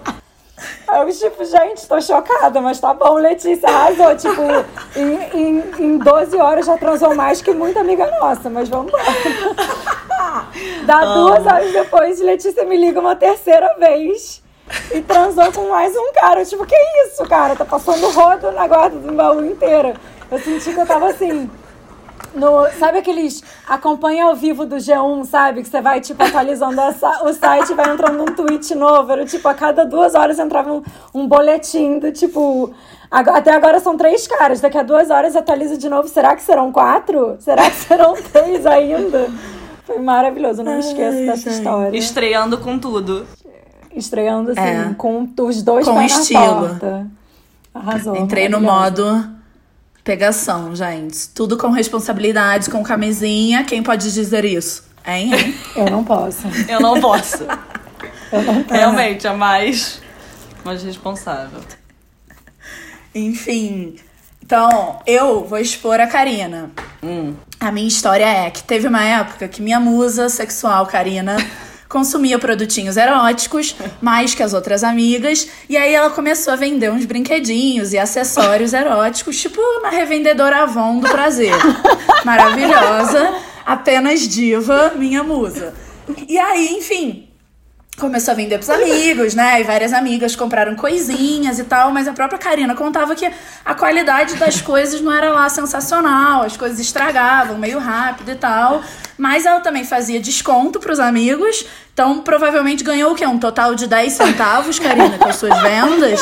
Tipo, como é que foi? Conta aí, conseguiu ganhar dinheiro com isso? Ficou com o produto emperrado? Só conta esse Eu outro sou a lado pior mim. empreendedora do mundo. Eu não queria sacanear os amigos. E eu cobrava, tipo, 10% em cima do valor. Então eu devo ter feito um lucro de, tipo, 30 reais no máximo. E olhe lá. Que umas dava vezes, pra comprar o quê? um pagar o frete do- dos co- das coisas. Total. Mas era muito. E você tem coisa até hoje, Kari? Tipo, emperrada que ficou Eu aí? tenho umas coisas aqui, mas assim, já faz muito tempo, né? Tipo, muita coisa derreteu, porque é, vela, derrete, líquido passa da validade, aí bolinhas pra colocar. Eu me lembro assim. Que foi- era muito engraçado, porque a gente ganhava umas amostras grátis. Teve uma vez que eu e o Alexandre, a gente quase perdeu nossas partes íntimas. Porque tinha um. Aquela louca. Mas que tinha. A gente resolveu experimentar uma amostra grátis que era um. Gente, desculpa, não me, não me, me processa é, creme chamado choque.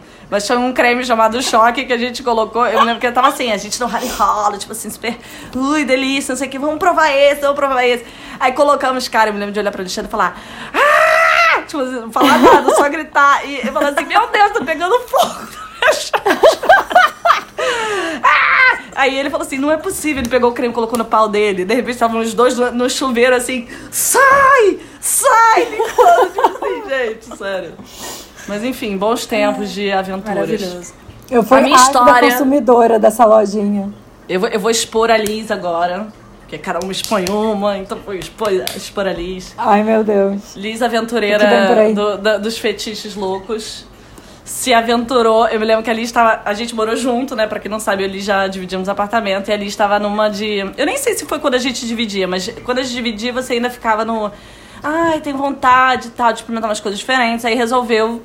É, aí entrou numa de que queria talvez uma casa de swing. Aí estávamos assim, gente, que maravilha, não sei o quê. Aí tinha um cara que a Liz estava pegando, que é um um parceiro aí da vida. E aí, aquela, né? Parceiro aí da vida. É, e aí, manter anônimo. Anônimo, todos os nomes. Menos o Alexandre, coitado, já foi citado Que vai ouvir esse podcast. Beijo, parceiro anônimo. Ele sabe quem ele é. E aí, eu, eu nunca vou esquecer também da Liz contando. Tipo assim, no dia seguinte, todas as amigas estavam em alvoroço, tipo. Ah, Coach! Eu nem sei se a gente já sabia, mas você falava que queria ir e tal. Aí eu me lembro que você chegou, tipo, fui ontem. Aí contou toda a novidade. E eu amo o fato de, tipo, na hora que vocês foram transar, né? Porque resolveram ir pra uma cabine, estavam lá vendo os casais, blá blá blá. E você tava, tipo, não sabia se queria fazer com outras pessoas, se a coisa voyeur já tava funcionando. E eu me lembro de amar você contando que tava transando e uma pessoa colocou a mão nas suas costas. E aí eu assim, tipo assim, de quem são essas mãos? Aí eu não me lembro direito, você olhou pra trás e tinha um casal olhando. Isso era uma coisa Foi assim. exatamente assim. A Aí gente entrou numa cabine. a Conta, gente conta. entrou numa cabine e a gente começou a transar. A gente tava super empolgado, amando aquilo tudo. E aí a gente não reparou, a gente tava os dois de frente pra parede, de costas pra porta da cabine. E a gente lá, tipo assim, na empolgação, na velocidade 5. E aí, de repente, eu comecei a sentir uma mão nas minhas costas que era uma mão muito delicada pra ser a mão dele, sabe? E eu olhei pra trás e tava um casal encostado, assim.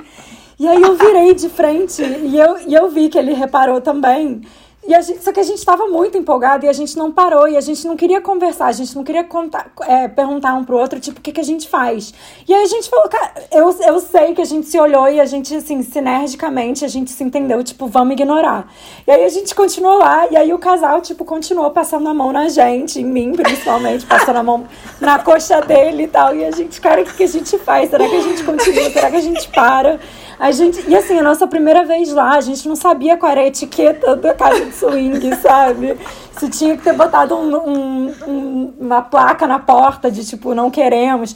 Tipo festa do sinal, sabe? Bota Ai, o, o, adesivo vermelho que é tipo, não estou interessado. Gente. E a gente continua. O de você lá. estava verde, né, Liz? Aparentemente. E aí a gente, enfim, continuou lá ignorando. E aí daqui a pouco, acho que eles se tocaram, assim, tipo, cara, não, não tá rolando sinergia aqui.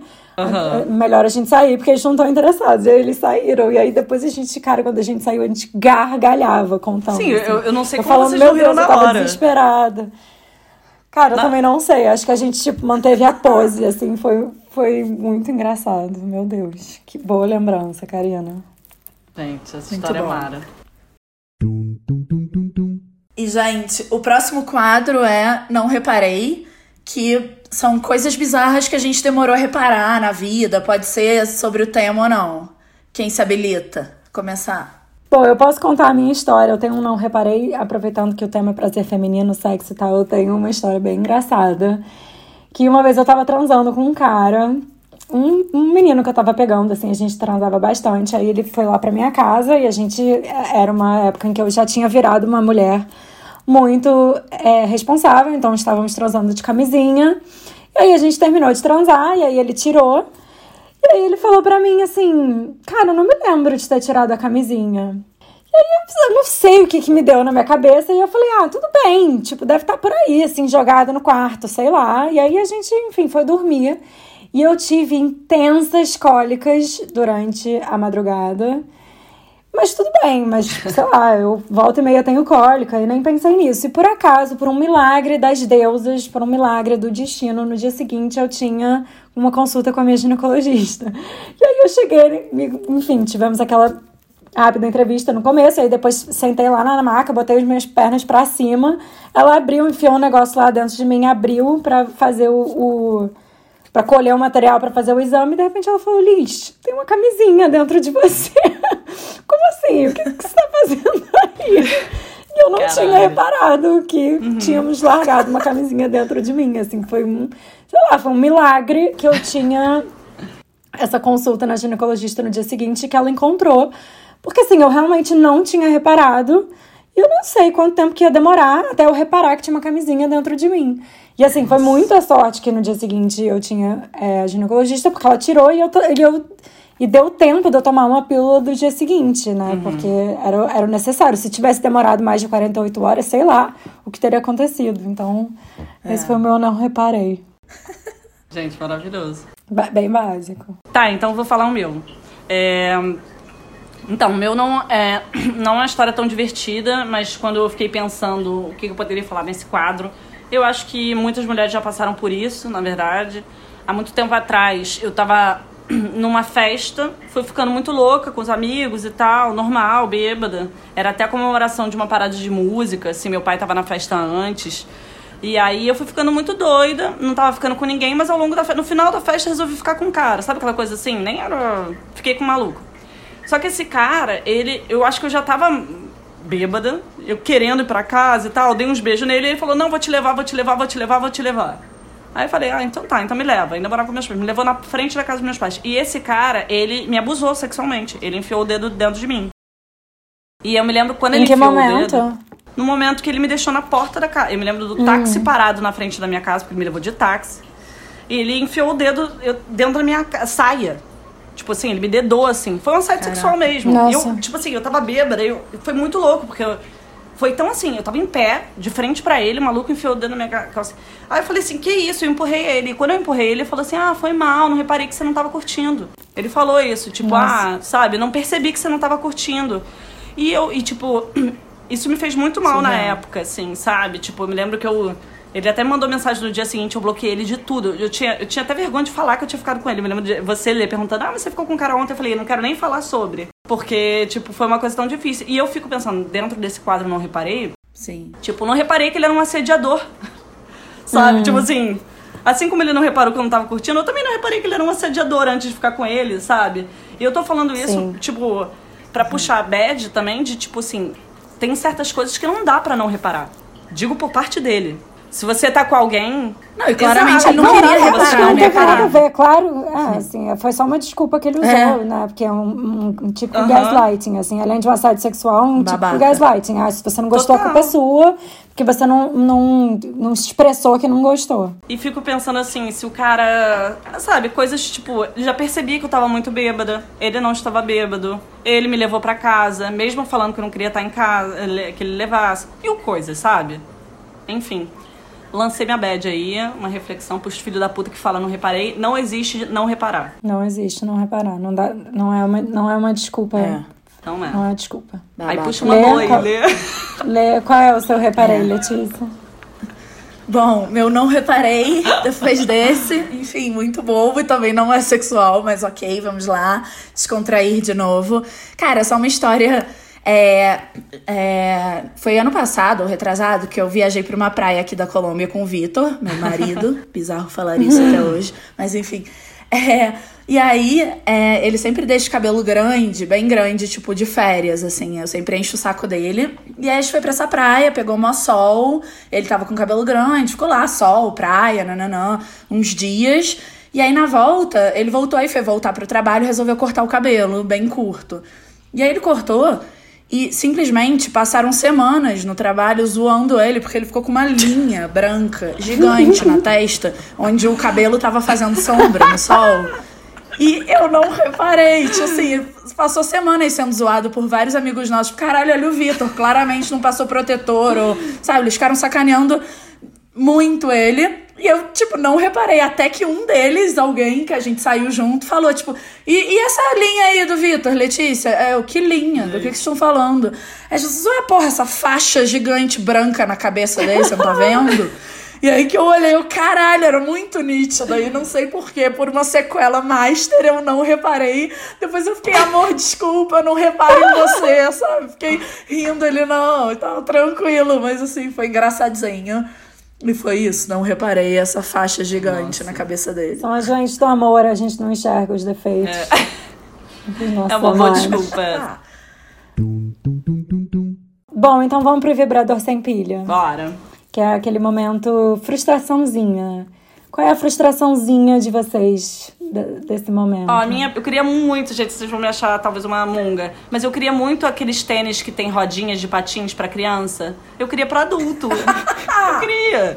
Quer um com luzinha também, Sim, é exatamente isso. Eu queria muito, entendeu? Andar, eu, opa, vou mais rapidinho deslizando. É, Mas não é possível que não tenha Não pra tem, adulto. já Com tentei. certeza tem. Não tem. Bom, então fica aí um alô pra fabricantes de tênis. Tem Muito um, bom. um gap aí no mercado. É isso, gente. Tem um nicho aqui que a Karina provou que ia ter me demanda. chama pra garota propaganda que eu topo. Enfim, o meu vibrador sem pilha é. Cara, é só que basicamente eu acho que toda semana eu tô morrendo de Covid porque eu sinto falta de ar, porque eu moro em Bogotá, que fica a 2.600 metros de altitude, né, acima do nível do mar. E aí é isso, é meio uma cidade extrema, sabe? Um, de clima extremo. Então eu já tô vacinada com as duas doses e tal, então óbvio que eu tô menos paranoica, continuo super fechada e tal. Mas é isso, sempre rola algum momento de uma respiração e tal que me dá essa paranoia, porque é isso, na altitude você respira pior e tal. Sim. Aqui ainda é frio, meio chuvoso, então às vezes o clima tá seco também. Enfim, então isso acontece e é isso, eu fico puta com isso porque eu super me cuido, enfim, claro que sempre se pode pegar Covid, né? Mas eu super me cuido, tô vacinada, mas eu fico nessa paranoia em looping. E é isso, essa frustração. E, cara, eu só moro em lugares com clima extremo. Antes eu morava em Brasília, que é o deserto. é, E é isso, tipo, na época da seca, umidade menos de 20%. Então é tipo sinistro, sei lá, saudades do rio, mar, sabe? Respirar um ar onde eu me sinto bem, saudades da minha casa, Rio de Janeiro. É isso. Cara, a minha frustração, ela na verdade também é relacionada a morar fora do Rio, morar fora do Brasil. Porque eu moro em Estocolmo e é, morando na Suécia, na verdade, é um lugar é, que é muito friendly para quem não fala sueco. Se você fala inglês, é claro. Mas eu tô vivendo um momento da minha vida em que eu ando muito frustrada de não falar sueco, porque é, eu tô me mudando, né? Eu e meu namorado a gente comprou um apartamento, então a gente tá vivendo esse momento maravilhoso de se mudar. E eu me sinto uma pessoa completamente dependente dele, porque eu não consigo fazer nada sozinha, porque tudo é em sueco. Então, assim, eu não consigo resolver problema de contrato, eu não consigo resolver é, coisas do condomínio, eu não consigo resolver coisas do banco, eu tive que abrir uma conta nova num outro banco, fechar a minha conta do banco anterior, e eu não consigo fazer nada sozinho, sozinha. E eu sou uma pessoa, assim, eu não diria controladora, mas eu gosto de participar das coisas, porque eu gosto de estar por dentro para ter certeza que a gente está fazendo tudo certo e tal, e eu não consigo, eu tenho que confiar 100% nele, e eu claramente confio, ele sei que ele é uma pessoa muito responsável, que não vai assim esquecer de nada, não vai não vai faltar documento nem nada, mas eu me sinto muito dependente, sabe? Assim, e é, é muito frustrante, assim, se sentir tão dependente, assim. Sou uma mulher independente que consigo resolver todas as minhas coisas e agora eu não consigo. É, uhum. é além de mim, assim, porque eu não falo a língua, então eu preciso, eu dependo de uma pessoa que fala a língua para resolver essas coisas para mim. E eu ando muito frustrada. Isso deve Isso ser é chato mesmo. Ruim, assim. Eu fico pensando, né? Como a linguagem é. limita, né? Nesse sentido. É uma coisa.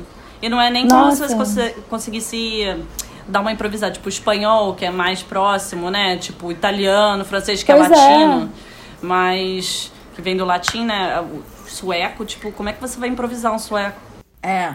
Mas é, não, não só fica como. aqui o puxão de orelha da amiga Mala, que é você é. mora na Suécia agora, né? Sua família fala sueco, então vamos lá começar uma aulinha. Não, você tá certíssima. Não tô dizendo que é. Não tô dizendo que a culpa é de outra pessoa. Pode ser Óbvio. que a culpa seja minha, mas eu ando muito frustrado. O quadro é frustra é vibrador sem pilha. Não é reprima sua amiga. Exatamente. Uh, então vamos para pergunta aleatória.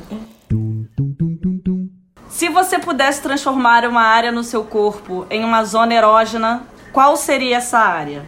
Eu vou dar duas opções: cotovelo ou cocuruto da cabeça. Nossa, cotovelo com certeza. Eu detesto com coisas certeza. na cabeça, beijo e tal. Eu, não, mas eu ia virar uma zona erógena, tipo. Não. Mas eu, eu tenho aflição. Eu acho que mesmo sendo uma zona erógena, eu ia ter também. Cotovelo também, Liz? Não. Não, é para mim cotovelo com certeza, porque eu amo cafuné. E, e assim, eu amo. Eu não quero perder o cafuné, eu não quero perder a possibilidade de receber cafuné e não ter uma conotação sexual nisso. Então eu não escolheria o cucuruto porque eu, eu quero manter o cucuruto como esse lugar do cafuné sem ser uma conotação sexual. Então, e o cotovelo não serve pra nada, né, gente? Então. Ai, gente, ótimo. eu escolhi o cucuruto, você, mas vocês estão me convencendo a escolher cotovelo. Eu tava assim, bala na cabeça, de repente alguém te pega aqui na cabeça, uma coisa, mas nossa, deve aqui argumentos fortíssimos pra escolha do cotovelo. Mas eu vou, eu vou continuar com o cucuruto só pra ser diferentão. Você tem que escolher uma entre essas duas opções: não ter nenhum dente e cabelo, ou nunca mais gozar. Eu amo essas perguntas. Não ter nenhum dente e cabelo, óbvio. No brainer pra mim. Eu escolheria nunca mais gozar. Porque o cabelo, tudo bem. Mas assim, nenhum dente me traz muita limitação, eu acho. Porque, cara, muita coisa que eu não vou poder comer. E eu acho que eu, eu acho que eu prefiro abrir, abrir mão do gozado que abrir mão do sushi. Sabe? Ou da pizza. Bom, ou do sashimi, Liz, dá pra meio dissolver sem dente. O sashimi até dá, mas assim, muita coisa, cara, chocolate, sabe? Muita coisa Dissolve. que eu preciso mastigar, não dá. Não dá. Um hambúrguer, como é que eu vou mastigar um hambúrguer? É. Não vou viver sem hambúrguer, prefiro viver sem orgasmo.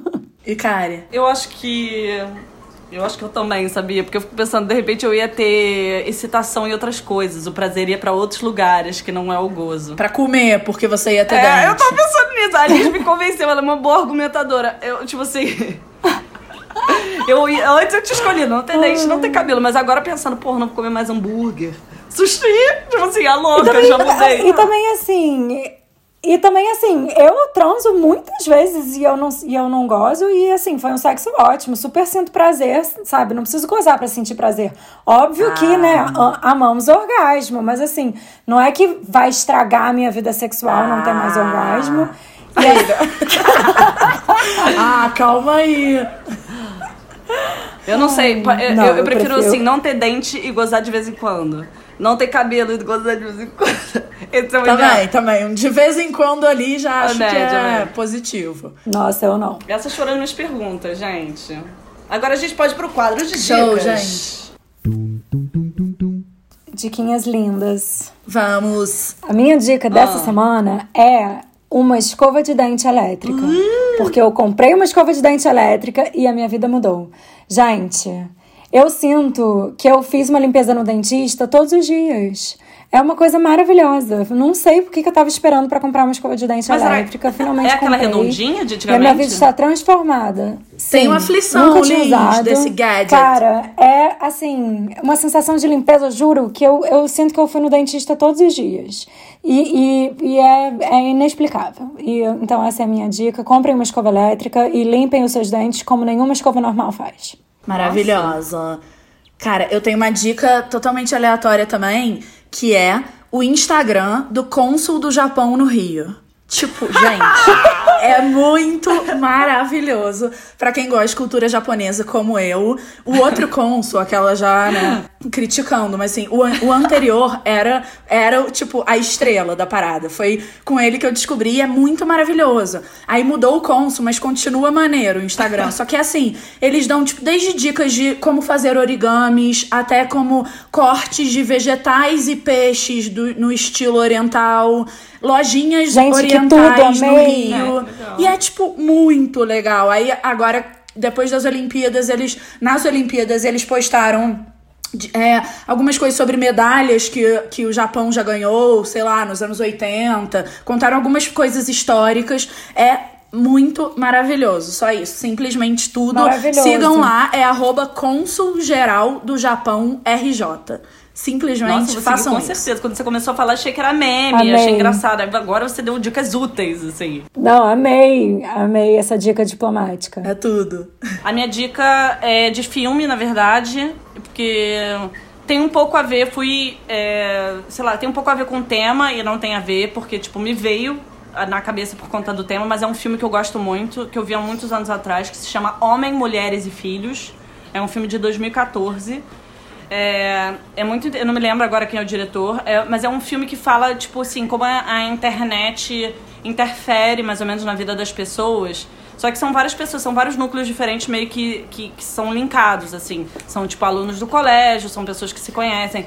Só que é muito interessante, porque eu fiquei realmente impactada, assim, quando eu vi. Porque tinha...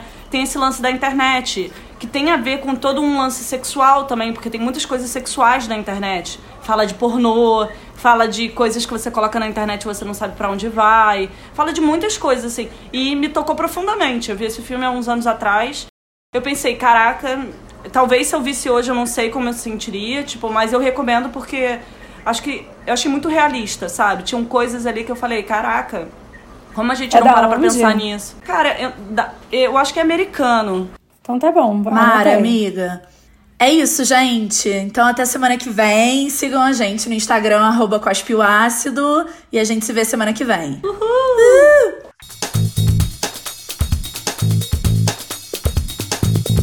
O Cospe o Ácido é escrito, produzido e apresentado por Karina Ramil, Letícia Fernandes e Liz Estrela. A trilha sonora original é do Felipe Fernandes e esse episódio foi editado pela Karina Ramil.